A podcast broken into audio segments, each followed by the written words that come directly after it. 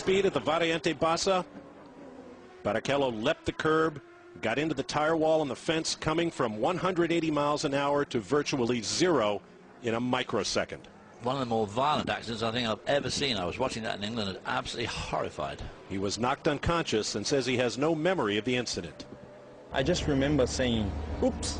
It was something that I, I recall. I think, you know, as I crash, my tape rewind. It was something that I, I, I don't go to the crash. I don't I don't remember crashing. It's something that I just remember the, the, the oops. So it's something that the, the whole weekend itself is a little bit uh, vague in my mind. It's something that uh, I think I'm lucky actually with that because it, otherwise, you know, if you feel the power of the impact is, is too bad. It's something that uh, many people who have crashed maybe have uh, the same experience. My tape really rewind and I, I remember just the time that I entered the corner a little bit too fast and that was the explanation. Well, perhaps Barrichello is lucky that the weekend was just a vague memory. On Saturday in qualifying, Roland Ratzenberger, a rookie with the Simtek team from Austria, lost the front wing on his car at top speed over the old Gilles Villeneuve corner. He went into the wall nearly head on and perished. Señores, buenas noches. Buenas noches, queridos amigos. Buenos días, buenas tardes, según como nos estén escuchando.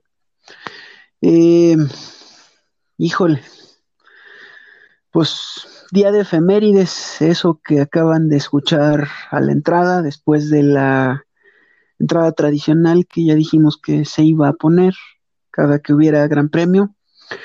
Pues es nada más y nada menos que la conmemoración del 27 aniversario de el fin de semana trágico que quedó inscrito en los libros de la historia de la Fórmula 1 hace 27 años, el 29, 30 y primero de mayo del 94 en el circuito de Imola, en el circuito Dino y Enzo Ferrari. Y lo que acabamos de escuchar, pues es eh, cómo se escuchó eh, en aquel entonces la un poco de la narración del accidente de Rubens Barrichello el viernes de las de aquellas prácticas y bueno lo que pasó después con el austriaco Roland Ratzenberger cuya 27 eh, aniversario luctuoso se conmemora el día de hoy. Eh, pero bueno, eh, fuera de este aniversario luctuoso y de este recordatorio de este efeméride, pues creo que otra cosa de la que venimos pues es hablar ya directamente de pues, lo que fue la práctica 1 y práctica 2 del día de hoy de el Gran Premio de Portimao en Portugal, ubicado, ubicado en la zona de Algarve. Y para ello, pues le doy la bienvenida a mi compañero de en este viaje de esta temporada, mi querido Ro, ¿cómo andas? Poncho, ¿cómo estás? ¿Cómo están todos? Espero que se encuentren bien. Eh, pues sí, es, nos toca fin de semana de, de, recordar este hecho que acabas de comentar. Como, dato curioso, Poncho, en aquel 94, esa carrera era la primera carrera que se disputaba en Europa y era la tercera carrera de, la temporada del 94. Y pues este año nos toca eh, en un fin de semana, donde curiosamente también es la tercera carrera de la, de la temporada.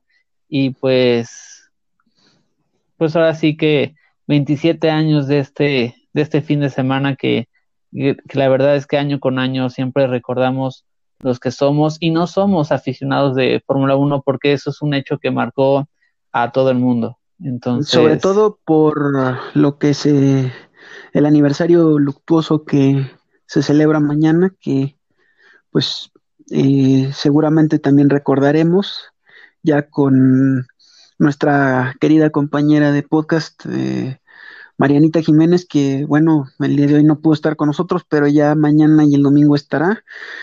Eh, híjole, sobre todo porque lo que se recuerda mañana, pues en Brasil fue como la muerte de uno de los grandes ídolos, ¿no? Y el día de hoy, pues también Ratzenberger, pues sobre todo viene a colación porque la Fórmula 1 de hoy eh, en día no sería la que es eh, afortunada y desafortunadamente por esos accidentes, ¿no? Y sobre todo hoy que pues está plagada de novatos, ¿no? Digo. Sí, este, sí no, totalmente. Ratzenberger también era un novato, ¿no? En aquel entonces, entonces, eh, que curiosamente, eh, pues era su debut, o sea, después de esa carrera tenían pensado un gran futuro que ya no se pudo ver, ¿no? Entonces, eh, pues igual que, que con Cena, como comentábamos en aquel podcast, ¿no?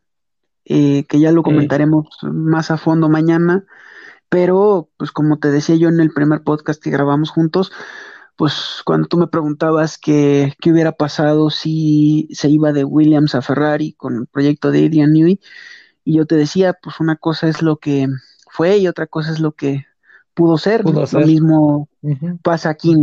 Mm, lo que fue fue un accidente que pues le provocó un problema de eh, eh, fractura de cráneo, si no me equivoco, y pues se apagó un piloto que tenía eh, grandes posibilidades hasta donde se sabe, ¿no? En la historia de la Fórmula 1, ¿no?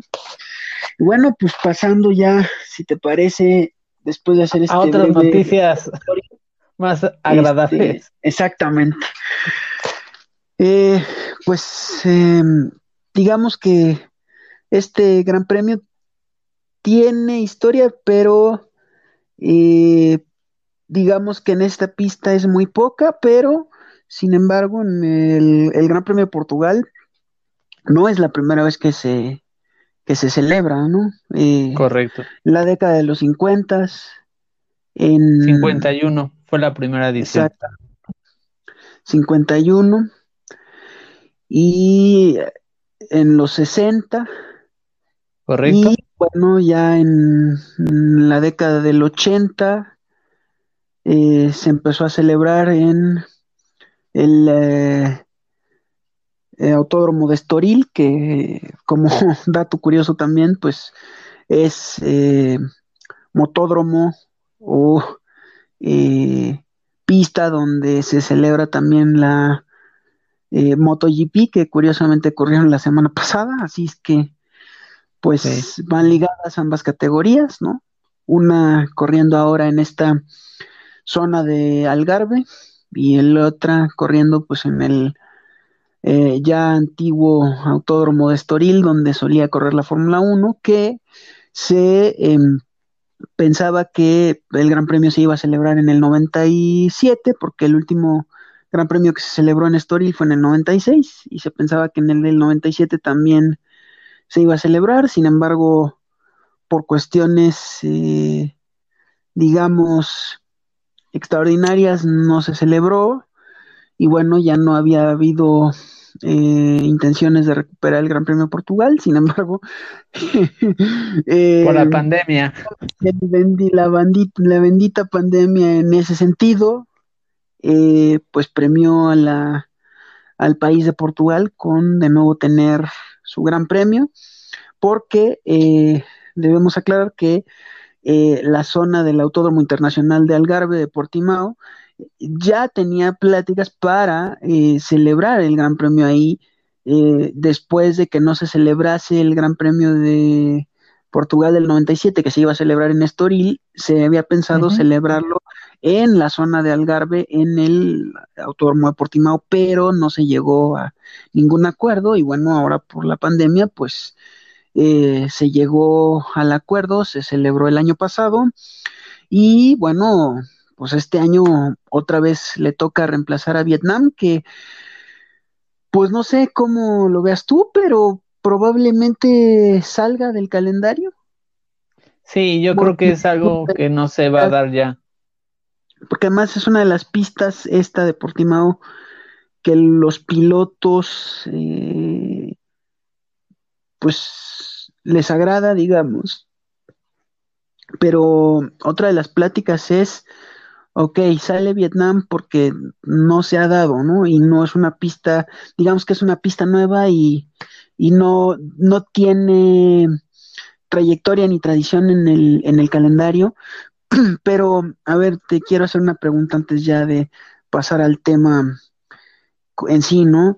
Y es, ¿por qué Gran Premio reemplazarías eh, Vietnam? ¿Por este o por Turquía? Que curiosamente este año también va a estar eh, reemplazando al Gran Premio de Canadá, que ese será un tema que tocaremos eh, la semana que entra con Marianita el sábado. No se pierdan ese podcast porque vamos a tocar otros temas de Fórmula 1 ya más extensamente. Eh, y uno de los temas es pues justamente la salida del Gran Premio de Canadá por motivos de la pandemia y la entrada de nuevo del circuito de Turquía. Así que, pues la pregunta es, ¿cuál eliges, mi buen Ro?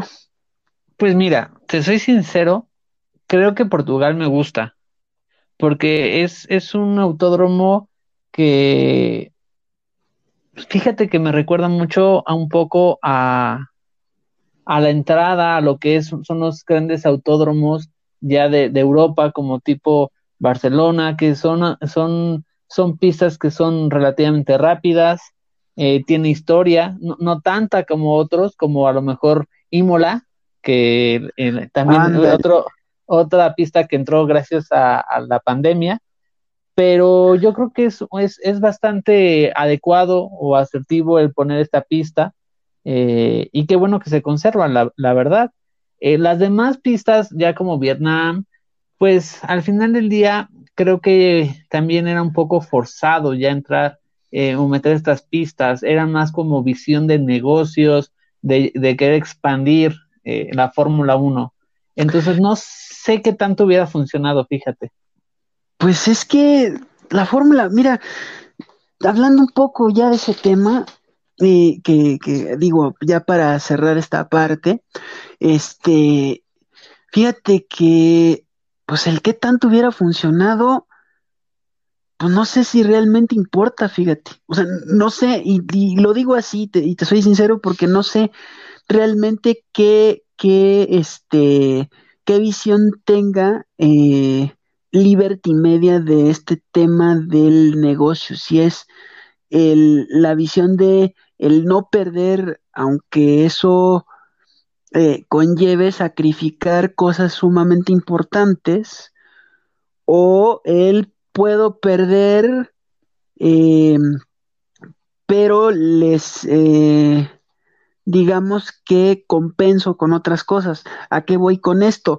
Em, no hay que olvidar para nuestros queridos amigos que la Fórmula 1 eh, específicamente en la época de nuestro buen Bernie Eccleston, que a pesar de que era un muy buen hombre de negocios y muy visionario, pues también tenía unas puntadas que, ay, qué bárbaro. Una de ellas me tocó estar presente ahí, ¿no? En el, en el, eh, híjole, no, no sé cómo llamarla, en la pantomima, en la guarrada, como dirían nuestros queridos amigos de España, o no sé cómo calificar ese gran premio de Estados Unidos del 2005. Porque, hijo, hijo, eso, de hecho, hijo, o sea. Ya no que, eso fue que vetaron casi literalmente a, la Fórmula 1. Pues es que, a ver, ¿cómo explicas eso? Es que, ¿qué? Práctica de práctica privada de Ferrari, eh, público, o pagamos para ver una práctica de Ferrari, o qué? Bueno, el, que quedó en tercer lugar estaba encantadísimo. No, no, por supuesto, pero hombre, era Ferrari, Jordan y Minardi, o sea, punto y se acabó, seis carros. Y digo, este, eh, fíjate, nada más como, como dato curioso, este, digo, cuando se trata de la seguridad de los pilotos, que entiendo esa parte, o sea, entiendo la parte de la integridad y todo lo que eso implica, por precisamente por lo que estamos eh, conmemorando el día de hoy y en este fin de semana, por eso lo entiendo perfectamente. Eh, pero lo que no entiendo es el llegar a esos Eh, extremos. pantomima que le quieren hacer ver a la gente. Y, y te pongo otro ejemplo. En, em, ay, eh, 2000, ¿qué será? Dos o tres, no recuerdo exactamente. Eh, y esa es una anécdota de mi papá, pero a mí, a mí me tocó vivirla eh, aquí en la, en la tele y hablar con él, porque él estaba en la pista, ¿no? Él, eh, él tiene que ir ah, de trabajo a Estados Unidos, y, pero en esa, en esa salida tiene la oportunidad de ir al eh, Superóvalo de Texas, al Texas Speedway, cuando corría la kart en el Texas Speedway. Y en esa carrera, cuando están clasificando, eh, los pilotos eh, se empiezan a quejar de eh, molestias y de mareos y de etcétera em, por la cuestión de las fuerzas G. Bueno, lo que hacen es que eh, se corre eh, el- la carrera, se clasifica y se corre, pero em, no se celebran más que tres o cuatro carreras en las eh, subsiguientes temporadas, claro, una por temporada, eh, en ese superóvalo, porque em, en ese entonces Tony, Tony George, que era el, el eh, encargado de la CART, dice, bueno, pues es que no podemos arriesgar a los pilotos, pero tampoco podemos en este momento eh, cancelar ya la, la carrera porque ya estamos en clasificación, ¿no? Y ponernos a devolver eh, el dinero, etcétera, etcétera, ahorita, pues está complicado. Además, no es una situación de super emergencia, o sea, no es que hubiera pasado un tornado o lo que sea, como para, o sea, una causa de super fuerza mayor como para cancelar la carrera. Sin embargo, eh, se planteó en las juntas de la CART de aquel entonces, eh, pues que no se volviera a correr, ¿no? Cosa que me pareció completamente pues acertada, ¿no? Porque los pilotos si los Adecuado. pilotos estaban bien, pues hombre, ¿cómo ibas a arriesgarlos, no? Pero no, no se llegó a estos extremos de, eh, como si en la Fórmula 1, de que el mero día de la carrera salen todos a vuelta de formación y de repente se meten todos, ¿no? Y dices, bueno, entonces, ¿cuál carrera, hombre? Pues, si eso Sí. es lo que estaba pasando, ¿por qué no lo informaron desde ayer? ¿No? Porque además nosotros, quiero aclararte, como creo que ya lo comenté varias veces, estábamos ahí desde la práctica 3 del sábado. Y eh, sí vimos, obviamente vimos los accidentes y sí fueron accidentes fuertes, por supuesto, pero eh, por las declaraciones que habíamos visto de, Michelin en aquel entonces, pues estaban tratando de solucionar, sin embargo, no llegaron a una solución, pero si no llegaron a una solución era para que en la junta de pilotos y de equipos de la mañana se hubiera tomado la decisión y nos hubieran informado al público en ese momento, ¿saben qué, señores? Pues se cancela porque no se puede correr, ¿no? Este, ya lo decidimos en junta de equipos y de pilotos y de organización de carrera y no se puede correr porque no correrían todos porque hay un riesgo. Bueno, pero si no se informa eso, se, se sale, se corre, se sale a vuelta de formación y luego hacen eso los equipos, y me parece también eh, una acción eh, pues eh, irreal para lo que estamos acostumbrados en, la FIA de, del presidente de la FIA de aquel entonces, Max Mosley, de no haber eh, multado a los equipos este, como tenía que haberlos multado, ¿no? Y a la Fórmula 1 en general, porque me parece que, que, ahí la FIA fue muy laxa, ¿no? Como ahora está haciendo eh, eh, Masi en algunos, en algunos casos, ¿no? Como el caso de Bahrein, ¿no? Pero, Por, ¿sabes? Que, que, sí le costó es eh, el que ya no hubiera dos marcas en Fórmula 1. Ya no se arriesgaron. Eh, Michelin duró el 2006 y desde el 2007 nada más tenemos a un proveedor de, de, de llantas.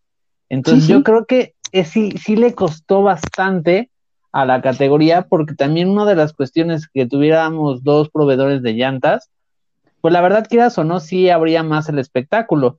Entonces Por yo supuesto. creo que esa carrera de Indy del 2005 en Estados Unidos sí costó bastante a la Fórmula 1. Muchísimo. En, el, momento eh, dices, bueno, se salieron, pero sí le costó mucho. En, la, gente ya no quería la Fórmula 1 en Estados Unidos. sobre todo en imagen. Tan es así que por eso le costó tanto trabajo regresar al circuito de las Américas. en Austin. O sea, es. Y, ahí fueron inteligentes, porque lo, hicieron más pegado a la frontera, porque pues, en aquella época no, estaba el autódromo aquí. Entonces ahí, ahí la verdad es que tuvieron visión, porque y, y, fíjate que era eh, más trabajoso eh, el viajar. Exacto. Para nosotros, o sea, para los que sí éramos fans y que no teníamos una carrera, pero que queríamos verlos, iban hasta allá.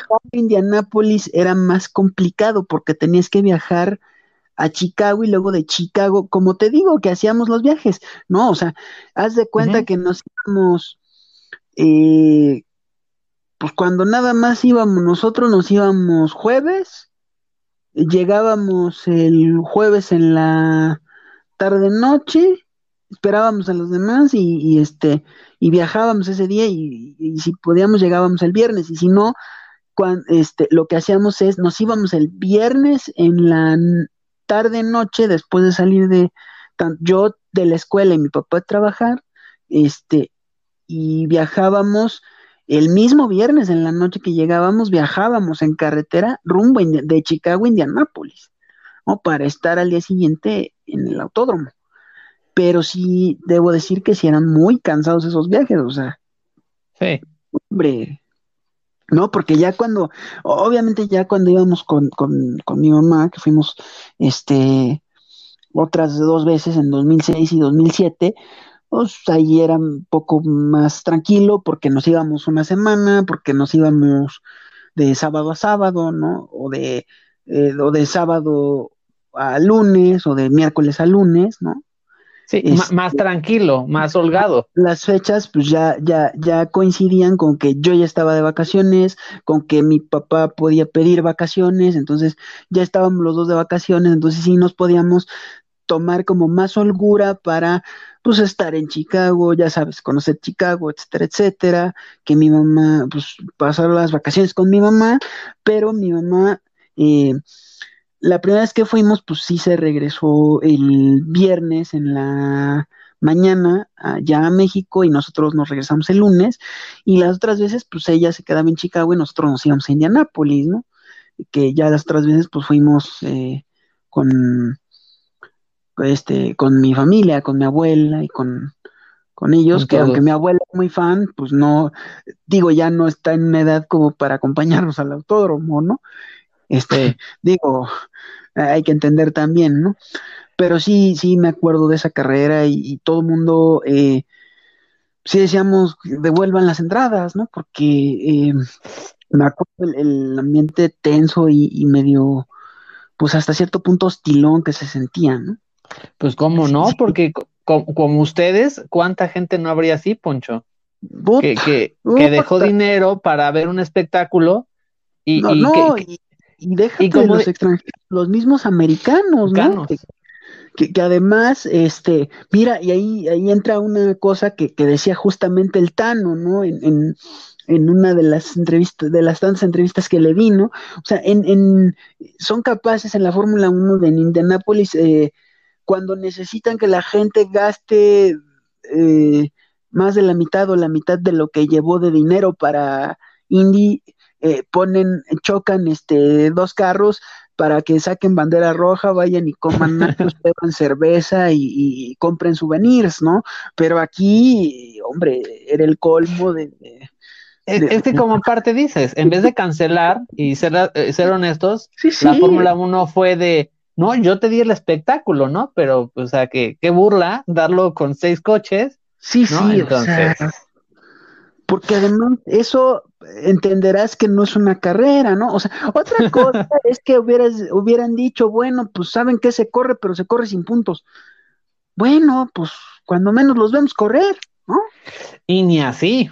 Y Yo creo que, Gane, quien gane, y no importa, pero ni así, porque como te digo, el, sábado había habido accidentes que, que bárbaro, ¿no? O sea, eh, no sé si te acuerdes, pero a Ralph Schumacher casi se le truenan dos llantas, eh, Alonso también en ese entonces con Renault también sufrió eh, varios accidentes. De hecho, uno de los orquestadores de eso fue Flavio Briatore junto con uh, Ron Dennis, por supuesto, y Frank Williams que dijo, pues yo tampoco salgo, o sea, no voy a arriesgar a mis pilotos. Pero, hombre, si, si, si Max Mosley como como director de la FIA hubiera hablado con Bernie Eccleston y con los equipos y él le hubiera dado la orden de no se corre porque aquí no vamos a arriesgar y vamos a ser honestos con la gente y vamos a decirles que se cancela por lo que pasó ayer, o sea, el, el domingo hubieran dicho eso y, y nos hubieran dicho se cancela por lo que pasó el sábado o por lo que estuvo pasando el sábado, creo que nosotros como, como público y como espectadores, aunque no nos hubiese gustado tanto la decisión, lo, ¿Lo entiendes. ¿no? O sea, porque obviamente no, vas, sobre todo los que somos fans de, de, de, antaño, ¿no? O, que ya tenemos una, una historia siguiendo la, la categoría, ¿no? Y, y que eh, vimos cosas pues, como las que se conmemorarán hoy y mañana, ¿no? Eh, que aunque por ejemplo, a ti y a mí no nos tocó vivir ese fatídico fin de semana en Imola del 94, hombre, no estarás de acuerdo conmigo que cada vez que lo vemos dices, sí, no, que Rubens haya sobrevivido, que el carro de Ratzenberger haya terminado como terminó, porque terminó prácticamente como corcholata uh -huh. de fibra de carbono, y bueno, eh, lo de Cena ya lo comentaremos más a fondo, pero hombre, eh, conectado a un respirador. Son, son, son hijo, imágenes muy fuertes, hijo. muy, muy, muy, muy, muy fuertes, que espero nunca volver a ver en la Fórmula 1. En Indy, pues hemos visto, eh, pues eso, cuántas veces, ¿no? Greg Moore, Paul Dana, Dan Weldon, Justin Wilson, Alex eh, Zanardi. el mismo Zanardi, ¿no? Que fue yo creo que el más fuerte de todos. Eh, sí. O sea, digo, se entiende, ¿no? Porque por más que los fans que queremos justamente eso ver, me, y me refiero a eso en el sentido de ver la velocidad, ver los carros, ver los rebases, pues también son personas y entiendes que arriesgarse por un por hacer un trabajo además por el que les pagan y por eso les pagan lo que les pagan, pero eso no implica que aunque te paguen lo que te paguen, no vas a arriesgar tu vida. Ahora sí, disculpen este la palabra, queridos amigos, pero a lo pendejo, ¿no? Sí. palabra para, para describir eso, porque no. creo que la palabra estúpido queda, queda muy corta de, de, de, de, de a lo que llevan estos accidentes, ¿no? Entonces, y, pero también la, la, actitud de la Fórmula 1 tendría que haber sido otra, cuando menos eso, eso es lo que yo creo, ¿no? Y fíjate que en la actualidad, Poncho, muchos dicen que ya la Fórmula 1 es muy segura y que no pasa ya nada. Y yo Hijo, siempre les digo, digo bueno. no, no, no, no, no y no eh, se, están, se están jugando la vida en cada curva y créanme, aunque sí es cierto que la Fórmula 1 es otra después del 94, eh, de esa carrera de Imola, pero al final del día se siguen jugando la vida. Qué y, bueno y que se piense así, pero yo concuerdo contigo, no creo, porque entonces no. si, si eso fuera así, entonces no hubiéramos tenido un Jules Bianchi, por ejemplo. Uh -huh o lo que acaba de pasar con Grosjean el año pasado. Hombre, que efectivamente la Fórmula 1 es otra, tan es otra que Grosjean está vivo. Sí. No, digo, porque si eso hubiera sido en 1950, cuando el, como el accidente de, de Lauda en, en, en Fuji, di, perdóname, en, en, en, este, en Nürburgring, pues eh, que por cierto de milagro la contó y de milagro vivió, todo lo que vivió el gran Nicky, pero me parece que la historia hubiera sido otra. ¿no? Pero fíjate o sea, que lo de, lo de Grosjean, o sea, ahí también la verdad yo se los digo, estoy de acuerdo que la Fórmula 1 lo salvó por la tecnología, pero también tuvo mucha suerte, porque ah, si es cierto supuesto. que el halo evitó un choque entre casco y barrera, pero si se hubiera quedado un poco doblado, hubiera dejado encerrado en el coche a Grosjean. Y ahí sí eh, hubieran tardado más en sacarlo y hubiera sufrido quemaduras muy fuertes. Entonces, de las cuales probablemente no se hubiera podido salvar. En eso tienes razón. Entonces es donde les digo, sí, la Fórmula 1 tiene mucha tecnología y tiene muchos adelantos, totalmente, pero sigue siendo un, un, deporte de alto riesgo, donde te juegas la vida. por supuesto, y, siempre va a seguir siendo así, o sea, por más avanzado, mira, por más avanzados que estén las medidas de seguridad, también así de avanzados están los motores y también así de avanzados están los monoplazas para, según esto, reducir la velocidad, pero a mí me parece que esa es eh, otra de las eh, de las grandes burlas que le hacen los eh, los diseñadores, ¿no? Y me estoy refiriendo a burlas en el sentido que hablábamos del, del en el primer podcast que grabamos juntos, ¿no?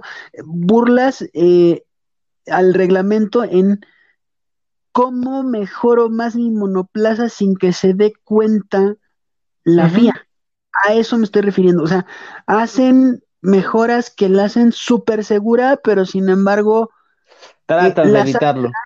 Rápidas o más rápido, aunque digas que lo vas a hacer más lento, el carro, como se supone que es en este año, pero yo sigo viendo que los tiempos eh, bajan y bajan y bajan y siguen bajando. Y, y luego, o sea, imagínate, por ejemplo, un choque ahorita en lo que es la montaña rusa de Algarve de, de Portimao. A esas velocidades que por más que digan que está lento, hombre, nosotros lo vemos lento porque lo vemos en una cámara de televisión.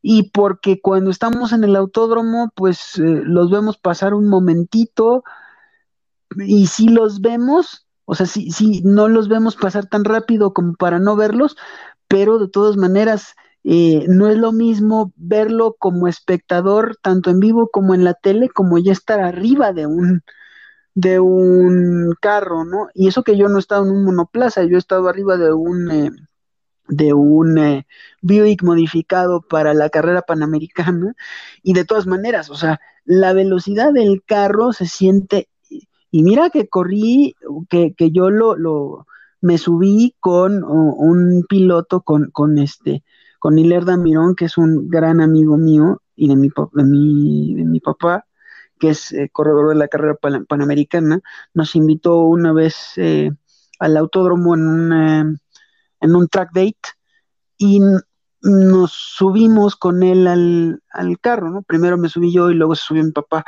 Hombre, en aquel autódromo, en el viejo autódromo Hermano Rodríguez, donde solía correr la CART, me subí a ¿Con la peraltada, Poncho, te tocó? No, no, no, no, no, no, no, ya, ya, ya sin la peraltada, este, ah. ya, ya la habían reducido mucho. Pero aún así, el, el viejo autódromo donde solía correr la CART hasta, que dejó de venir, antes de que lo modificaran pues para la Fórmula 1, me subí a ese carro en ese autódromo y la recta sigue siendo igual de larga que en aquel momento, en este momento, ¿no? Hombre, eh, todo lo que aceleró de que salimos de pits en esa recta hasta la frenada de la curva 1, que la frenada, a pesar de que traes los cinturones de, de, de doble cadena y el casco, sí ah, sientes. es una sensación. de que va frenando, que dices, ay, páralo, porque además es un carro, eh, es un carro pesado. Es un Buick modificado, pero es el mismo cascarón de un Buick. Vaya, Para eso. Exacto. A esa velocidad. Este, exacto. Entonces, sientes el, el, el jalón. Si eso lo sientes en un carro que no es fórmula, eh, que es de carreras, pero es otro tipo de carreras, imagínate lo que se siente en un fórmula. Sea, me refiero a las fuerzas G. Hombre, pues digo, entonces sigue siendo un deporte todavía más de alto riesgo, ¿no? Fuerzas G, las velocidades, etcétera, etcétera, ¿no? Yo mañana ya les daré mi punto de vista, eh, el que creo que fue una de las cosas que llevó al accidente de, de Cena yo, yo tengo una opinión, ya mañana se las comparto. creo, creo, que, creo que ya sé por dónde vas.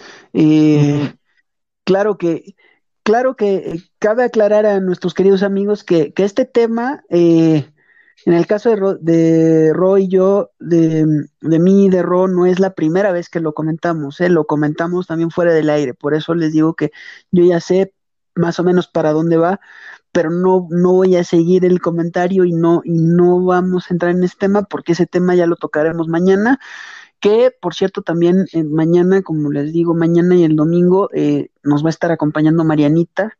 Y también me gustaría eh, saber ella qué, qué, es, qué es lo que opina, porque además tenemos en este tema de efemérides y en este tema de cosas que están pasando ahora alrededor del Gran Premio, tenemos esto que, que está pasando, que por cierto aclaramos y también advertimos a nuestros queridos amigos que si no ven para los que sigan em, todo esto por las redes sociales, eh, si no ven eh, actividad de los pilotos ahora, es porque em, están unidos a una campaña que se empezó, si no me parece mal, corrígeme si me equivoco, mi querido Ro, pero eh, unos equipos ingleses de fútbol en contra de todo esto del racismo y etcétera, a lo que primero se unió nuestro querido Sir Lewis Hamilton, o como nosotros aquí en mi familia le decimos cariñosamente porque pues, tuvimos el placer de,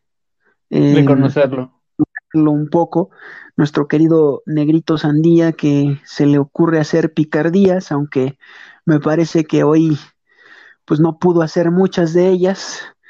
Este, y eh, bueno, eh, como él se sumó a esto, pues los demás pilotos también lo apoyan y varios de ellos, ¿no? Cosa que me parece excelente, pero em, ya lo estaremos comentando más a fondo el domingo, porque em, pues nosotros aquí, eh, la idea que teníamos nosotros, como se los hemos dicho antes, era que eh, pues muchos de ustedes se unieran a esta conversación, tanto los amigos que nos escuchan como eh, nuestros em, amigos del grupo, que tenemos nosotros aparte por WhatsApp, que muchos de ustedes pueden unirse también a ese grupo, ya, ya les dijimos cómo, y si no, al final del podcast les decimos cómo otra vez.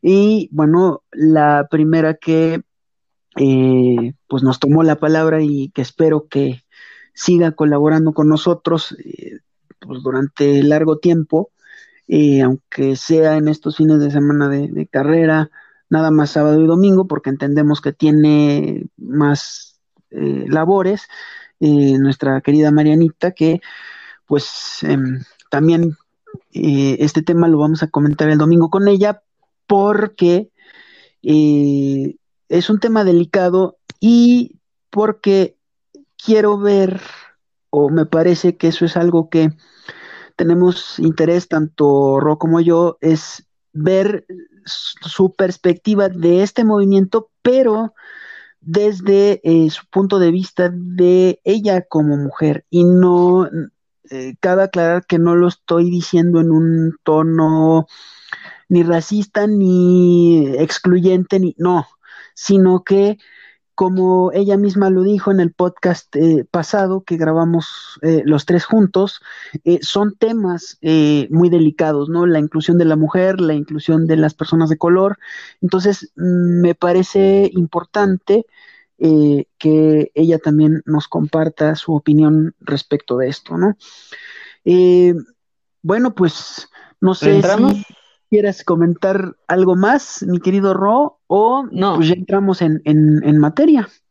Sí, no, de, ese tema me gustaría sí dejarlo para el domingo. Vamos a ver cómo, cómo se da el fin de semana y, y nosotros eh, somos totalmente respetuosos eh, en, en, ese tema. Entonces, pues sí, comenzamos. Eh, si quieres, doy los datos técnicos, Poncho, de, de la pista.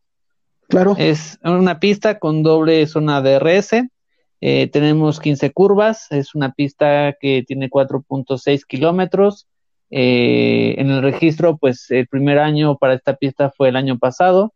En el récord lo tiene Lewis de, con uno eh, 18.750, 66 vueltas. Este es un es una pista que me gusta, es, es rápida, puede darnos bastante espectáculo, lo cual me agrada bastante. Y como nota curiosa, eh, pues el año pasado eh, la carrera la ganó Lewis, si no me equivoco, corrígeme. Así es. Y también tuvimos eh, una lucha con Red Bull, entonces es algo que podemos esperar que en esta carrera esté aún más fuerte. Y pues básicamente es todo. En cuanto a la pista, es una pista que les digo es su segundo año.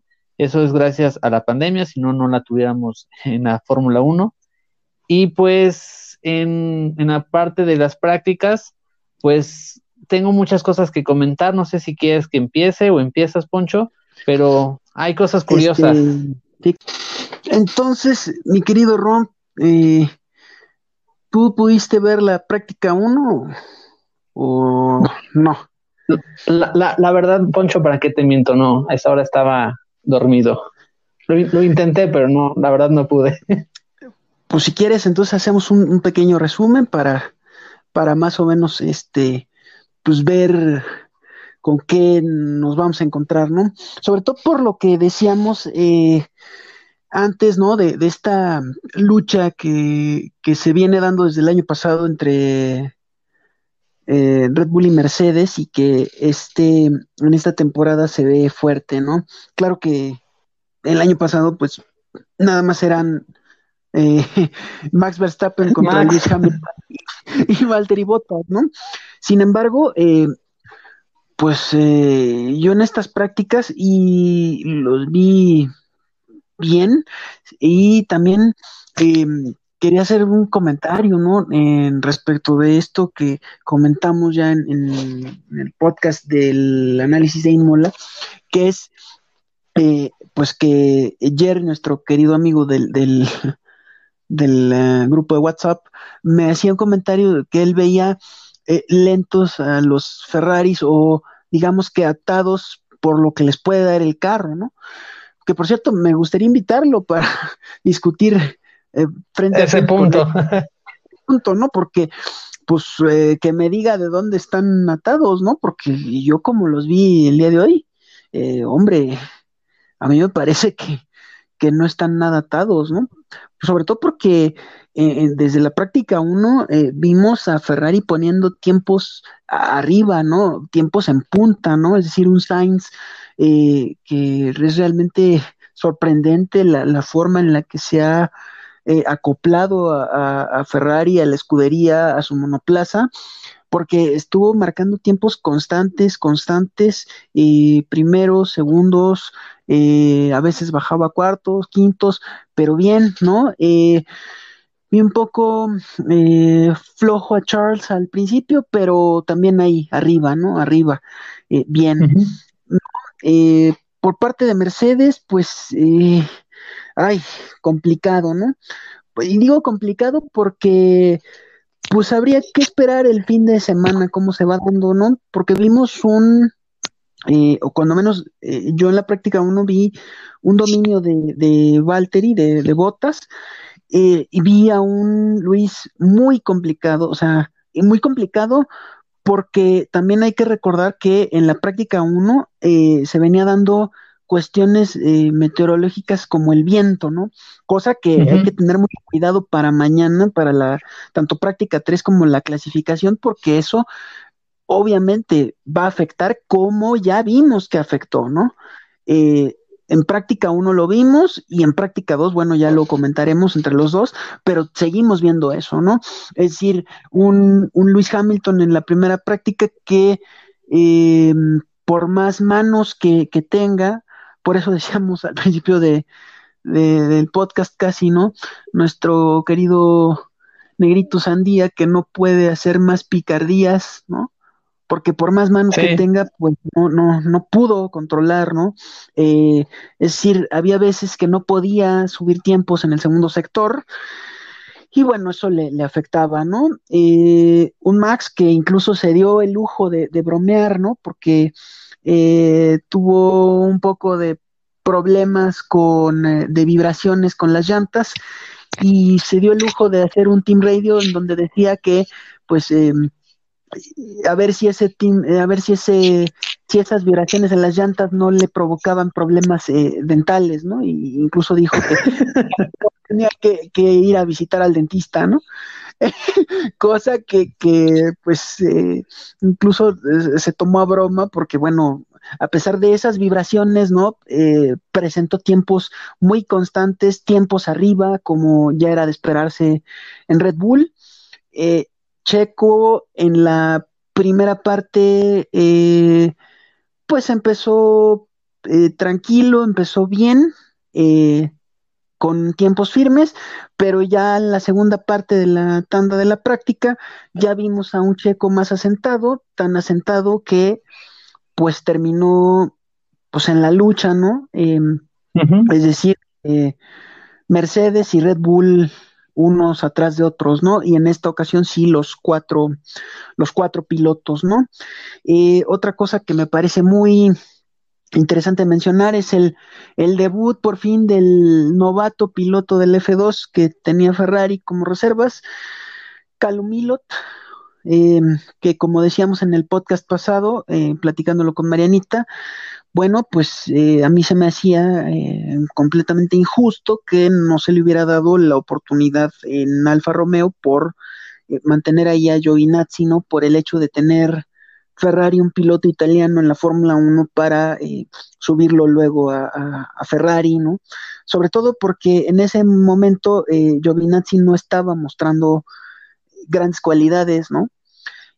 Pero, eh, y bueno, el otro lado, pues es eh, Mazepin, que sabíamos por qué, o sabemos por qué está ahí. Entonces, era mucha la necesidad de Haas como para darle ese asiento a, a Calumilot, ¿no? Sin embargo, eh, hoy que estuvo reemplazando a, a, a, perdóname, a Giovinazzi en la primera práctica, este, pues yo lo vi bien, incluso por arriba de, de Kimi en, en, en, muchas ocasiones, claro, por décimas, ¿no? Pero arriba de Kimi, lo cual demuestra que es un piloto que, en primer lugar, hace, hace muy bien su trabajo, en segundo lugar, tiene manos, a pesar, y en tercer lugar, eh, que no le pesa estar en la máxima categoría a pesar de ser un novato, ¿no? Cosa que me dio mucho gusto, me, me agradó verlo en, en el nivel que venía mostrando ya en la F2 y bueno, luego de que terminó la tanda, de la primera tanda de prácticas, bueno, pues lo seguimos viendo trabajando ya en boxes con, con Alfa, ¿no? Ya ayudando a, pues a verificar los datos que iba dando eh, Giovinazzi eh, y comparándolos con, con, los de él, porque él eh, también hay que eh, recordar aquí que él salió con eh, las llantas rojas, ¿no? Es decir, las más blandas a, a, rodar en la primera práctica. Y bueno, en el caso de Giovinazzi salió con amarillas y, corrígeme, pero luego cambió a rojas. Blancas. Ah, okay. y, hizo, hizo, hizo un, también un steam de, de, las más duras, ¿no? Si no me equivoco, Poncho. Sí, sí, sí, pero, pero ya al final, a lo que me ah, refiero al final, es, sí en el, en el transcurso de, de, su salida a media, a media tanda, eh, este, a media tanda de la, de la segunda práctica, que ahí es donde no ah, vale, vale. eran amarillos, ¿no? Pero no, no, no recuerdo ahorita, no, no tengo muy clara la imagen, pero, pero bien, Alfa, bien por Alfa. Eh, pues Alfa Tauri ahí, eh, a su noda pues yo creo que como a todos los nuevos en los equipos, eh, le costó trabajo, sin embargo, bien, bien para lo que se esperaba de él. Gasly, pues eh, bien también, con buenos tiempos de dentro de lo que puede hacer eh, Alfa Tauri, sobre todo con un Ferrari eh, mostrando lo, lo, que viene mostrando desde Bahrein, ¿no? Con, con sus dos pilotos. Este, lo que me sorprende es Aston Martin, eso sí me sorprende, ¿eh? y eso es para, para, sí. para. Martin en, en, la, en la primera práctica, qué bárbaros, eh, ponerse en las luchas de punta con Vettel y luego con Stroll, o sea, hubo veces, hubo momentos en los que Vettel subía quinto, en los que de repente los veías sexto, los veías terceros, o sea, bien Aston Martin en la primera práctica, me sorprende, pero bien, y otra sorpresa muy grata, Eh, George Russell en, Williams, poniendo el Williams en tercero. Hombre, en una parte de la práctica uno en, tercero, atrás de Hamilton, eh, atrás de Hamilton y Bottas, atrás de Verstappen. Claro, después lo empezaron a superar Ferrari, esto, y los equipos ya, ya grandes. Eh, incluso Alonso, que también otra grata sorpresa, sobre todo por lo que decíamos de, esta noticia que salió, en donde él decía que pues no estaba al 100%, pero que iba a tratar de no decepcionar a nadie, eh, pues me parece que efectivamente lo, cumplió porque no está decepcionando, ¿no? Este, está eh, demostrando que, que, tiene manos, que tiene capacidad y que pues se está acostumbrando poco a poco, ¿no? Ponerlos el Alpine en tercero, y en esas posiciones me parece, me parece muy bueno para hacer práctica uno, ¿no? Eh, y pues me parece que en, que en, resumen es eso, ¿no? Eh, pues Haas ya sabemos dónde está, eh, hasta atrás, sin embargo, pues Nick Schumacher, como siempre, mostrándose por arriba de, su compañero de equipo, que es lo más que puede hacer. otra cosa para llamar la atención es que llegó un momento a estar en lugar eh, decimoquinto, ¿no?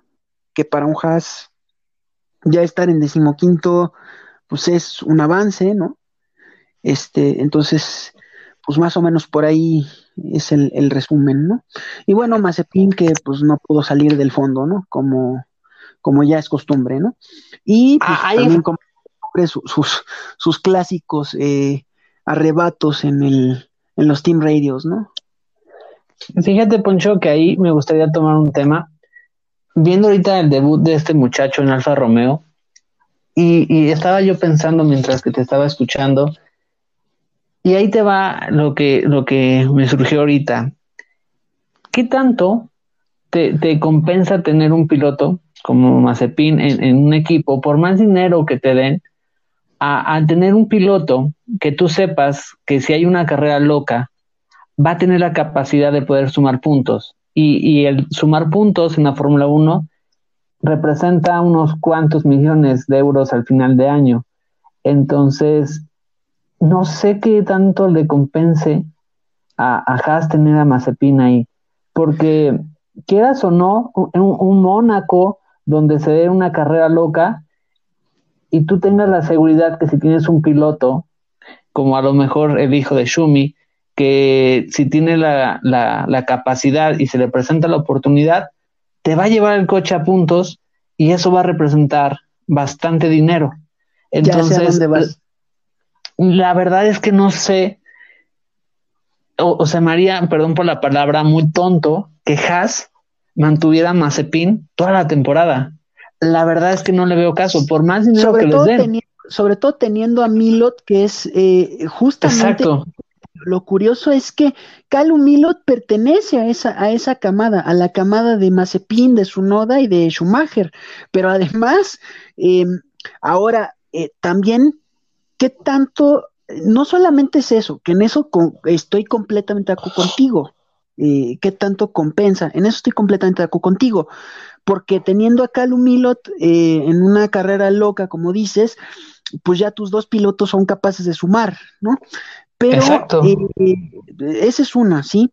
Y estoy completamente de acuerdo contigo en ese punto, pero la otra, o el punto, digamos, medio negativo que yo veo aquí es, y esa es la pregunta que te, que te hago, es, ¿cómo, cómo controlas tú, siendo Gunther Steiner, este em, duelo que puede generarse adentro de tu equipo, porque no olvidemos que Calum Milot es el subcampeón de la F2 en esa temporada donde Schumacher fue campeón. Es decir, ellos dos estuvieron compitiendo por el campeonato en la F2.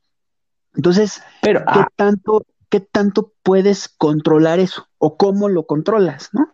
Para que no, al final de cuentas, no, no, no haya un, un quiebre pero ahí te va, o sea, yo ahí creo, o prefiero mil veces tener un duelo interno que, que hagas que, que obviamente en la Fórmula 1, al que tengas un compañero muy fuerte, haces que, que des el 101% para poder superar a tu compañero. Entonces, te soy sincero, yo me arriesgaría a eso y tener un equipo fuerte eh, que haga que yo tenga un buen feedback de, de los pilotos, que yo que vea que el otro, un piloto lleve al otro al límite y puedan eh, como equipo crecer, a tener a alguien como Mazepin, que nada más la verdad es que tú lo ves y no sale del, del fondo. Eh, tú ves, eh, yo no tuve la oportunidad de ver la práctica 1, pero estoy viendo ahorita los resultados y quedó a, más de 4 o 4.5 segundos. Entonces, no, la, la, verdad es que no sé qué hace ahí, Poncho. Y, yo prefiero mil la veces. Práctica, ven la práctica 2 cómo quedó también. O sea, digo, ya lo vimos en vivo, pero ahí está. Digo, ¿no? Es que de, Entonces, de 4 a 2, hombre, no, no es una, digo, sí es una diferencia, pero tampoco es para lo que se está peleando ahí, estoy sí. en ese punto, ¿no? Para lo que se está peleando ahí tampoco es una gran diferencia. Eh, pues no pero sé, yo sí, yo sí me, me, arriesgaría a quitarlo porque la otra es, es, es, una cosa muy también importante. Si tú tienes un piloto que en cada carrera te va a chocar el coche, eh, no te lo va a llevar a, a, meta, eso también es, eso también es dinero, ¿no? Al y es muy día. grande la cantidad de dinero que se invierte. Bueno, pregúntenle a Toto Wolf y a Ineos. A Williams. No, no, no. Bueno, bueno, pregúntenle Exacto. a Ineos, pregúntenle a Mercedes y pregúntenle a Dorrington Capital y la gente Williams cómo les fue con la inversión de la reconstrucción de los carros, tanto de Russell como de Botas, ¿no? Que el mismo Toto sí. Wolff dijo que ya eran pérdida total, hombre. O sea, digo, entonces, completa razón. Yo ahí sí la verdad es que me, también me duele ver a Haas, porque Haas entró siendo un equipo que entró al tú por tú y, y con Grosjean y con en su momento con este Esteban, que fue la primera te eh, la temporada de Haas que estuvo, y las siguientes, era un equipo que te peleaba de media tabla para arriba. Y, y, y la verdad es que ahorita verlo, y, y, bien, y ahorita verlo hasta abajo, y la verdad es que no, sí. yo, eh, si, si tuviera una bola de cristal, me gustaría ver que Mazepin, eh, y no, no es porque me caiga bien o mal, simplemente porque creo que el muchacho no está en el, en el a lo mejor eh, en el momento no. adecuado, ¿no? Mira, este, y para, para, mm, para sumar a esto, eh, mira, yo, yo sigo mucho en el Twitter um, José del, del, canal de F Total de YouTube que te recomendé, y él uh -huh. volvía a decir lo mismo en el Twitter, ¿no? De Mazepin es lo mismo, o sea, no cambia, no sí. cambia porque se está saliendo de pista, lo oyes en los team radios reclamando cosas que, que no tiene que reclamar, eh, digo, ya es característico, pero, pero hombre, no tiene que reclamar ese tipo de cosas. Eh, y, pero también me parece, sobre todo por parte de Gunter Steiner, una sumisión a lo que Mazepin Senior está haciendo terrible, uh -huh. y no solamente de Gunter Steiner, de Jim Haas, porque bueno, es que ese de, de la mañana fue, de la primera práctica fue tan revelador, o sea, diciéndole algo de que no, es que algo, no me acuerdo exactamente qué, pero no funcionaba del carro. Y sí, sí, lo estamos checando, no, pero que, que ahorita, que, y, y el, el, ingeniero teniendo que disculparse, hombre, digo, eso ya es, digo, digo, no, o sea, eh, sí, sí, o sea, es de, es de risa, pero es de, de, de risa de pena, ¿no? Ni siquiera, ni siquiera sí, de... de, chiste, ¿no? Ya, ya es de, de, de, pena ajena, ¿no? O sea, sí, yo, no, yo con la tradición que tiene, no. que tiene Haas, yo la verdad, eh, y sobre todo cómo criticaban el año pasado a Grosjean y a Kevin, eh, eran duros con ellos y, y les exigían mucho.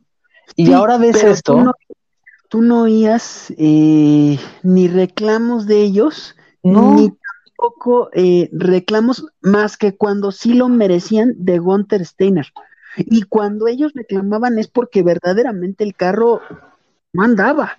O sea, yo recuerdo en esa temporada de Drive to Survive, eh, que precisamente fue la segunda temporada, eh, en donde, si no recuerdo mal, en, corrígeme, pero fue en, en Canadá, donde, no es cierto, en, en Australia, donde, donde Kevin queda eh, muy bien, o sea, después de todos los problemas que tuvo, logra poner el carro en quinto y luego de la carrera de Albert Park eh, no, no, se encontraban, no se encontraban eh, y problemas y problemas. Entonces, ahí con justa razón, ahí sí me parece completamente justificado, Kevin se quejaba, ¿no? E incluso él mismo dice, es que es el peor carro que he conducido de la, de, todo el tiempo que, que, llevo aquí, no puede ser, no puedo hacer nada, ¿no?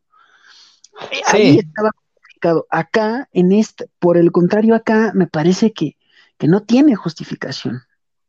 O sea, es, sí, porque tú, tú ves el patrón tú ves a, a Schumacher y, y, siempre el coche lo tiene, eh, nunca en último y siempre lo lleva a meta. O sea, ves la diferencia, ¿no? Claro. Y, y, y es muy marcado. Entonces yo la verdad, te soy sincero, ya, ya eh, sin tomarlo a mal con este muchacho, independientemente de todo lo que haya pasado por fuera de pista, yo no creo que sí se merece eh, que le cedan ese lugar a otro. Así de claro eh, ah. con lo fuerte que se oiga.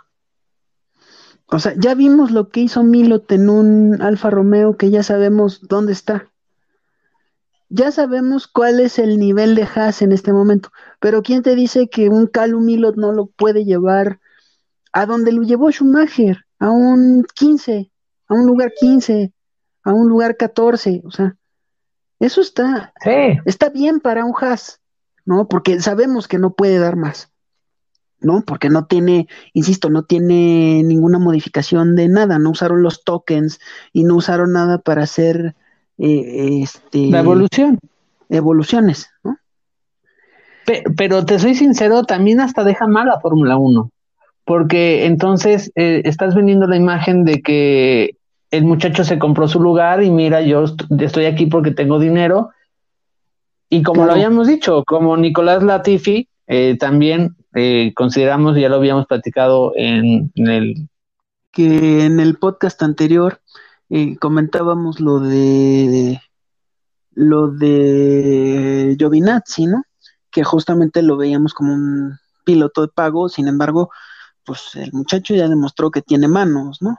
Eh, cosa que también demostró por ejemplo, el hijo de, de Lorenz, ¿no? De Lorenz Stroll, que a pesar de ser el hijo del patrón, pues también tiene manos y está ahí, incluso antes de que su propio padre comprara el, el equipo, ¿no? O sea, sí, entonces te digo, la, la, verdad es que mm, yo creo que no va a durar toda la temporada, eh, a lo mejor lo aguantan hasta verano, pero yo creo que igual sí lo bajan. Eh, y, y no es mala onda, porque a lo mejor también no era el momento de él y subió muy rápido, eso también puede ser yo le doy el beneficio de esa duda, pero creo que sí le hace falta un poco de humildad, que es muy importante como piloto tenerla, y, y, y crecer, crecer como piloto, porque yo creo que ahorita eh, está un poco engrandecido por la posición que tiene él, eh, va más bien, y el dinero del papá dentro del equipo. Entonces, pues mira. Y, y eh, comportamiento también un poco fuera de la pista, ¿no te parece? O sea, sí, digo, o sea... por todo este tema que viene haciendo fuera de la pista, que ese, ese también sería un, un tema interesante a, a, comentar mañana en el pequeño resumen que hagamos ya con, con Marianita, ¿no? Porque sí. digo, supongo que para ella como mujer debe haber sido totalmente, sí, para nosotros fue nefasto, denigrante, y dirían nuestros queridos amigos de, de España, una guarrada, hombre, para ellas como mujeres, y me refiero a, a nuestras amigas que, que, nos están escuchando, me refiero a, a, a todas nuestras eh, amigas propias del grupo, ¿no? A la misma Marianita y a todas, ¿no? O sea, ver eso, sí. o sea, imagínate tu mamá, no sé si tengas hermanas, pero tu mamá, yo que no tengo hermanas, pero tengo primas y tengo mamá, hombre, eh, un comportamiento así, digo, por más sí. hombre que seas, y por más Fíjate, que, que, que, te gusten las mujeres, no te comportas así, ¿no? O sea, digo. Sí, y, mira, y, y puede ser, y, y, yo, y fíjate que yo, yo se los decía y se lo decía a nuestro buen amigo Carlos Anaya, eh, le decía, y, y, sin ganas de ofender, yo le decía a Mazapán que a lo mejor estaba mal sí, decirle, yo decirle así, y le digo, es que de verdad no me cae el muchacho. Eso dije, no, hay algo, no tiene el ángel, no sé qué tiene el muchacho. Y dije, pero a lo mejor es muy bueno, a lo mejor me calla la boca.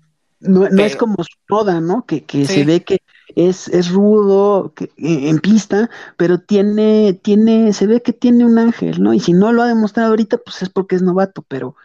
Pero, tiene algo que te cae bien. Que, que, que, es diferente en, todos los japoneses, ¿no? cada, cada japonés tiene, tiene su, tiene su porqué, ¿no? Es decir, un un Tora Takagi de la CART tenía su porqué, ¿no? Un, un este Yuki Nakajima tenía su porqué, ¿no? Un Satoru Nakajima también tenía eh, este ángel, estaban, estaban, ahí porque eran buenos pilotos, etcétera, etcétera, etcétera, ¿no? Este, pues sí, híjole, pues, ¿qué te digo, no? Pues mira, ojalá que, que, todo salga bien y sí, vámonos a la a la 2 de lleno. Pues en la en la 2 pues vimos es que yo yo insisto, la la pues la, la, sorpresa para mí sigue siendo Ferrari. O sea, híjole, es que ya no es la misma Ferrari del año pasado.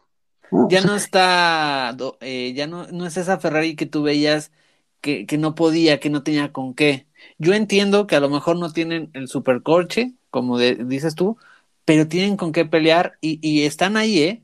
Y a lo mejor les falta un poco más de ritmo de carrera, pero están ahí. Están... De acuerdo. Están ahí. Pero, sin embargo, el, no tener el carro fue, y, mira que eh, hace poco salió una nota que, sería bueno eh, retomarla la semana que entra, en el podcast de la semana que entra, eh, salió Luca de Montesémolo a decir que el gran error de Ferrari era haber aceptado la tecnología híbrida que yo le doy la razón.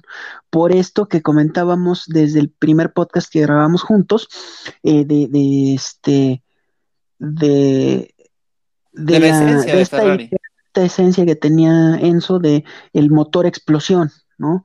Cosa que, que por supuesto al tener esta esencia, eh, y era la explicación que yo daba la semana pasada, terminando aquella explicación que no pude terminar, pues eh, eso mismo hizo que Ferrari nunca trabajara con los motores híbridos, ¿no? Porque es como te digo, eh, como te dije en aquella ocasión, sus motores tienen que sonar fuerte, tienen que ser rápidos y tiene que ser un motor explosión. Un motor híbrido no es así. Y ellos no trabajaron nunca con híbridos y nunca lo, lo eh, nunca también se preocuparon por la cuestión aerodinámica, siempre era mejorar el motor, por esta idea arraigada del comandetore Ferrari, ¿no? Eh, pero creo que pues la han pagado y la han pagado caro y sin embargo han encontrado cómo, cómo salir de ahí. Y bueno, la prueba es dónde está Ferrari ahorita y dónde estuvo Ferrari en 2019 con todo y que eh, los castigaron duramente y más eh, y sobre todo en el corazón de lo que es Ferrari, ¿no? Es decir, le dieron en el punto débil, perdón, de lo que eh, consideraba importante el comandatore, ¿no? Que es la velocidad, el, motor. Sí, totalmente. Este, este eh, artilugio que les daba más alimentación de combustible y más potencia, por lo tanto, en el motor, pues le quitas el, el alma a una máquina roja italiana, ¿no? pero bueno, creo que esa parte ya quedó superada por cómo se ven ahora, ¿no? Totalmente. Y ahí te, iba a preguntar, Poncho, ¿y tú cómo viste esa parte, como nota curiosa, que en la práctica uno, todos los pilotos que ya llevan tiempo en las escuderías quedaron por arriba de los pilotos novatos en las escuderías, ¿no? Como Carlos, como Fernando en Alpine, pero curiosamente en la práctica 2 como que se invirtieron los papeles. Quedaron, por ejemplo, Carlos quedó por arriba de Leclerc, Fernando de, Esteban, eh, Daniel, curiosamente, de Lando. Eh, entonces me pareció, me pareció chistoso o, muy ocurrente que haya pasado esto. Pero también cambiaron mucho las posiciones. Un Alpine muy arriba. Eh, a McLaren se me hace raro verlo tan abajo en esta carrera. Desde la práctica 1, lo de McLaren sí es de, mencionar porque desde la práctica 1, incluso eh, se llegó a preguntar, que eso es una de las cosas que no comenté cuando se estaba comentando lo de la práctica 1, que eh, en la transmisión que yo vi, que, que vi la de Fox, eh, ellos eh, preguntaron al equipo con los contactos que tienen si estaba presentando algún problema Norris. Y porque estaba en último lugar prácticamente, o anteúltimo, o sea, junto con los Haas, ¿no? ellos les dijeron que no, que, que no tenían nada, pero también luego caímos en cuenta que no hay que olvidar que McLaren siempre es así, o sea, los viernes y los, los viernes generalmente nunca muestra todas sus cartas. Empieza a mostrar sus cartas en práctica 3 el sábado, en clasificación y en carrera, bueno, pues ahí es donde se muestra todo, ¿no? Entonces, sí, sí se veía raro, pero a mí cuando menos no me, no me sorprende, porque ya sabemos que así es McLaren, ¿no? Eh, pero eh, y de esto que me preguntabas, eh, sí me pareció, eh, pues hasta cierto punto curioso, pero también lógico, porque no te olvides que en la práctica 2 había, hubo, en primer lugar, hubo un tema que es, que empezó 10 minutos después de lo que tenía que haber empezado por un tema que, que se, vio, que se vio, vino dando desde la práctica 1, que es este levantamiento de, de este cuestiones de la zona externa de la pista en la curva. Ay, corrígeme, 14 me parece. ¿Qué?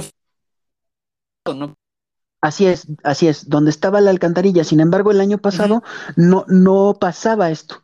Este año sí se levantó y entonces eh, eso provocó que eh, al final de la práctica hubiera, de la primera práctica hubiera una cuestión eh, insegura y bueno, hubo trabajos que retrasaron 10 minutos el inicio de la segunda práctica, que para mí también eso afectó, ¿no? Y la segunda cosa que afectó pues fue el viento, ¿no?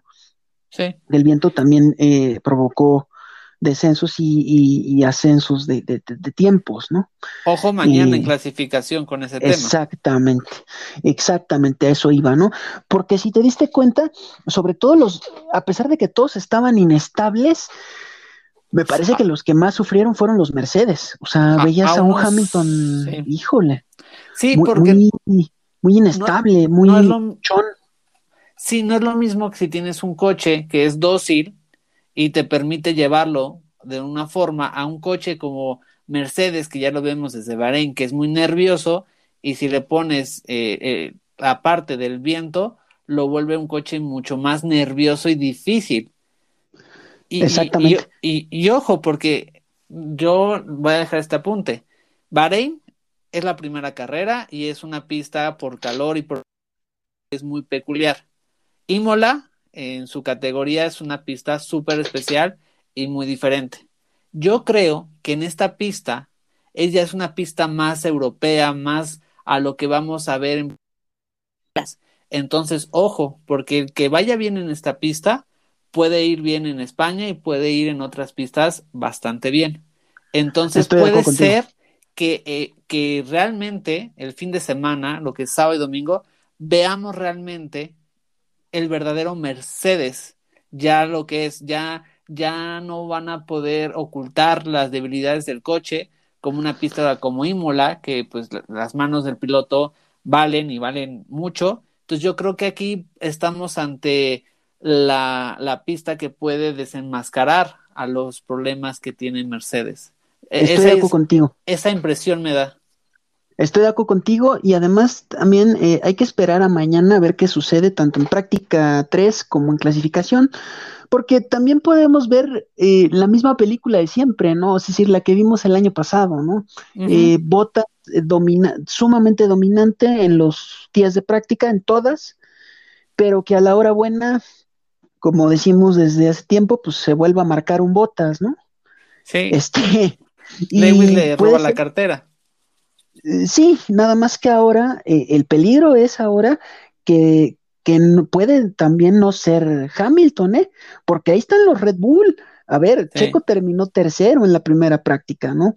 Y terminó décimo en la segunda, pero para mí es porque se cayó un poco también en rendimiento, pero también creo que fue un poco a propósito, ¿sabes? Eh, tratas de buscar también los límites. Exacto. Entonces, muchas veces eh, tienen que tener en cuenta que las, las prácticas libres es eso, buscas relajes del coche que, que dices, a ver cuál va mejor, cuál va peor.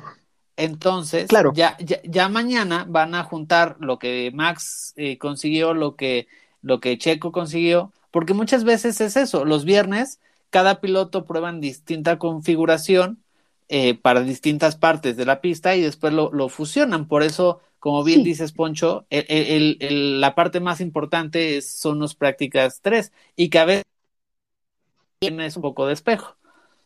Pero, Esa es, es una, pero yo me, yo me refería, perdón, Rodri, más bien Sí, eh, también a, al tema de eh, el bloqueo de vuelta que le hizo Max ah, ya, sí, tienes Ah. toda la razón. iba, Checo iba muy bien para mejorar sus tiempos en esa vuelta. Entonces, cuando, cuando le hace ese bloqueo de Mazepin, que a eso es a lo que nos venimos refiriendo eh, toda esta eh, antepenúltima o penúltima parte del podcast, eh, con que pues no tendría que estar ahí, ¿no? Porque, porque hace precisamente este tipo de cosas en pista que, que, que no, que no son eh, de un piloto de Fórmula 1 que, que tiene que ser eh, eh, caballero en la pista en, en ciertos momentos. No estoy diciendo que ceda, que ceda posiciones y que no compita, no, no, no, pero hay ciertas... em, es como las reglas de etiqueta, vaya, ¿no? Hay, hay, hay cosas en donde, pues sí tiene que mostrar esta, esta madurez y esta educación de, bueno, viene en vuelta rápida, lo dejo pasar. No, aquí, aquí lo bloqueó, ¿no? Y a eso sumado a que el tiempo ya era mucho menor, pues obviamente Checo, en lugar de arriesgarse a dar otra vuelta, me parece a mí que prefirió eh, conservarse, aunque terminara décimo, pero bueno, conservarse con tiempos constantes, tiempos constantes, tiempos constantes, y creo que mañana vamos a ver eh, otra cosa eh, diferente, eh, dependiendo de cuándo salga las prácticas a- en el en su monoplaza y bueno, en, en clasificación creo que va a ser diferente, aunque no hay que olvidar que eh, la clasificación tampoco es el punto fuerte de, de Checo, ¿eh? Eh, pero quién dice Pero- que no da sorpresa como la que dio Nimola la semana, hace dos semanas, ¿no? Ah, Ahí Digo. te va, de hecho, mi pronóstico. Poncho. Eh, Poncho, yo creo que mañana hace el 1-2 eh, Red Bull. No estoy muy claro quién hace la pole, eh, si Max o Checo, yo los veo muy pegados, pero creo que esta vez eh, Red Bull va a dar eh, el golpe en el 1-2 y eh, yo veo a lo mejor a Lewis en tercer lugar y por ahí veo también bastante fuerte a Ferrari. Eh, lo de Alpine no No, no estoy tan convencido que lo que vimos en esta verdad. Eh, Eh, voy a meter a, a, McLaren y a Alfa, Alfa Tauri. Eh, pero yo creo que el día donde Red Bull va a demostrar eh, qué tan, qué tan Realmente de qué está Ferrari. hecho.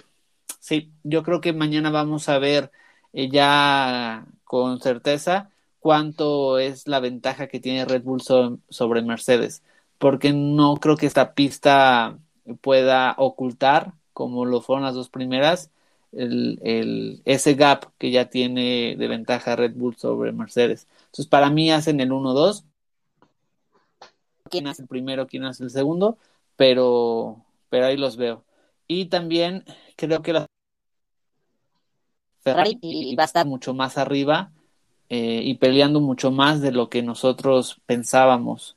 Y, y McLaren, McLaren, fíjate que es algo que me gustaría también ver. Eh, vimos en las primeras carreras fue espejismo, que cosa que en lo personal lo, lo dudo, pero mañana creo que quiero ver, ¿sabes qué? Sobre todo, qué tan cerca o lejano está Ferrari y McLaren entre ellos.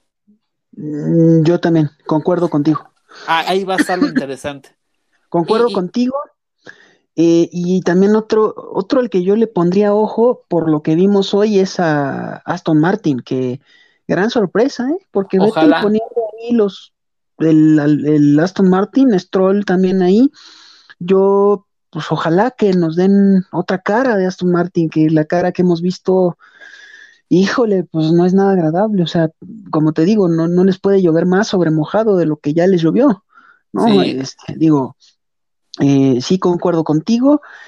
Eh, híjole, en cuanto a posiciones de clasificación, pues sí, me voy a arriesgar contigo a Botas.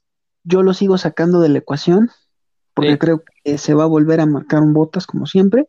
A pesar de que lo veamos muy fuerte en las prácticas, creo que creo que va a volver a pasar lo mismo, sobre todo con el Mercedes que vimos, que está muy, muy trabajoso, ¿no? De, de- de controlar, porque vimos que un Luis con las manos que tiene, pues, lo que pudo hacer, este, es decir, no podía mejorar segundo sector, por ejemplo, en donde Red Bull está muy fuerte en el segundo sector, pero también, y eso hay que tenerlo muy en cuenta, y ya como para ir cerrando, hay que tener cuidado en las curvas que se van a penalizar, que son, y recordamos, la curva 1, curva 4 y curva 15. Cuidado Sí. con los límites de pista ahí porque en un tiempo bueno te lo pueden sacar mañana y eso, hijo, así como está de cerrado, puede costar, ¿eh? Puede costar Sí. y mucho.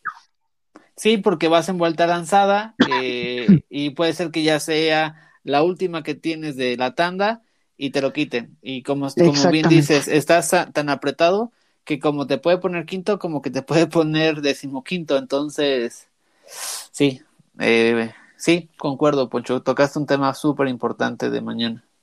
Sí, hay que, hay que estar, hay que estar muy pendientes. Y pues no sé qué más quieras mencionar, Rodri. O sea, No, pues. Pues que- recordar que no se pierdan la clasificación otra vez, ¿no? Y Exacto. exacto, exacto. ma- mañana es un buen horario eh, para Sí. ser sábado a las 9 con una bonita tacita de café, tus, ya sea tus, lo que quieras tomar, tus huevos. Es que no quería decir huevos, se iba a oír feo. Desayuno. tu desayuno, entonces, y, y, y verlo, ¿no? Desde la cama a gusto, creo que es una de las carreras que nos va a permitir no desmañanarnos, entonces, que no se la pierdan, eh, porque esta carrera nos va a demostrar eh, las realidades de muchos equipos. Ya la tercera, te voy a Aunque, ser sí. sincero, para los fans, pues creo que nos vamos a seguir desmañanando, ¿no? Porque ah, por la eh, lo, vamos a ver, lo vamos a ver desde la práctica 3, ¿no? Entonces, sí, eh, pero bueno, pues esa es la, la ventaja de que sea fin de semana, ¿no? Que puedes dormir un par de horas, volver a ver la, la clasificación y dormir algunas horas más y pues luego ya dedicarte a tu fin de semana, ¿no?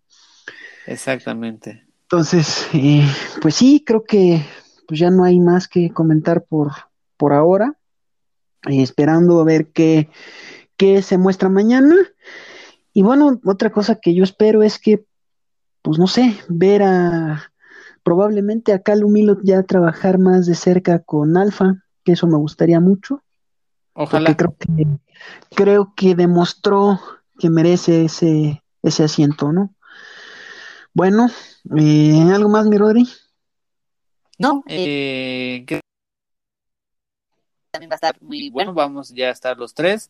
Eh, es un eh, sobre todo por lo que se mañana hace con, bueno, celebramos Es un un aniversario que, que ojalá que nunca lo hubiéramos tenido tan pronto, pero pues eh, hablando de ese tema, ¿no, Poncho? Exactamente. Eh, bueno, pues eh, como ya dijo el buen Rodri, pues mañana no se pierdan el programa. eh, ya mañana vamos a estar los tres. eh, Marianita, el buen Rodri y su servidor aquí a las, por lo pronto a las 7 de la noche. Si hay algún cambio, lo informaremos, pero mañana tienen el podcast arriba. De eso no se preocupen. Y bueno, este, mañana ya tocamos un poco más eh, las anécdotas y lo que tiene que ver con Ayrton Senna da Silva, que se comentó un poco el día de hoy, pero ya mañana lo tocamos un poco más a fondo. Tocamos también eh, pues otra serie de cosas eh, que de lo que veamos mañana y escuchamos también la opinión de nuestra querida amiga Marianita Jiménez respecto de lo que ella vio en las prácticas de hoy. Y pues eh, nada más, muy buen Rodri. Este, pues cuídate y a descansar para pues mañana seguir comentando, ¿no? Así es, mañana tenemos más y mejor. Bueno, señores, pues hasta aquí la dejamos por hoy. Se me cuidan y se me comportan, por favor. No beban mucho, ya sé que es viernes, pero por favor no beban mucho y si van a beber, pues con tranquilidad, por favor, porque no olviden que todavía seguimos en pandemia. Saludos, nos vemos mañana. Adiós. Saludos, Poncho, saludos, bye. Bye.